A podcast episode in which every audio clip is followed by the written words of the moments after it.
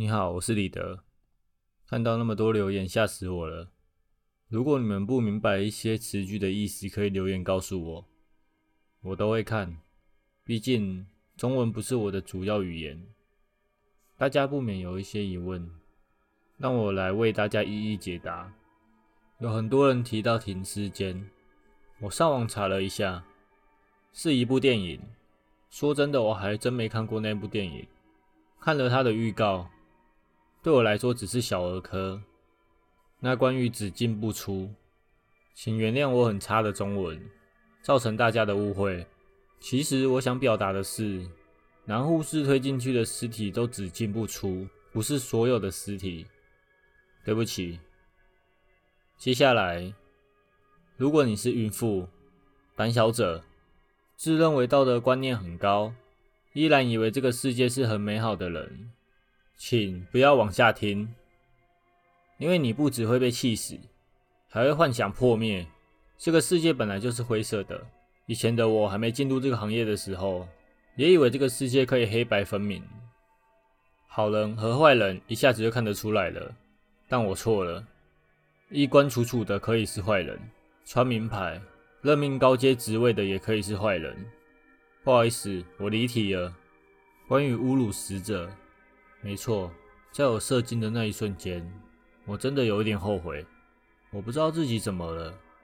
以前的我有着美好的生活，性向正常，但自从进来太平间当安保人员，我竟然会对尸体产生性欲。之后我都不敢认真去检查尸体，每次都草草看过就算了。我对自己的行为感到羞耻。和我轮班的是一个叫四混的金发年轻人，本来不是很熟，虽然住在同一个宿舍。但是真正有机会谈天的时间不多，直到那一次，我打卡上班后，见到他衣衫不整的从太平间出来，看到我，他的外表很平静，反而是我有点尴尬。接着，他告诉了我一件足以颠覆我人生价值观的事情。接下来我要说的，你们当作是虚构的故事来看看就好，不要太认真。有些医生除了私底下偷拿医院的药来往外销售。还有做一些服务，那个服务我们私底下叫 Teach the Fish，品尝新鲜的。这个服务就是利用尸体进行卖淫。尸体的分类有很多，价钱都不一样，当然是不会有图片给你看的。你可以告诉某个医生你要的对象，等到有符合你要的条件的尸体进来时，就会通知你。通知的方式是发一条短信，上面会写。二一零六一七一八三零，除了外，或者一八三零一七零六二一，通常服务时间都是在上午到晚上十点，所以我都没有机会遇见。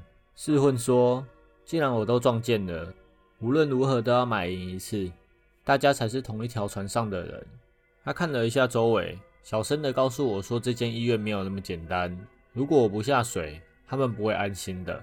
然后他给我了一个号码。叫我把条件写下，然后把短信送出去。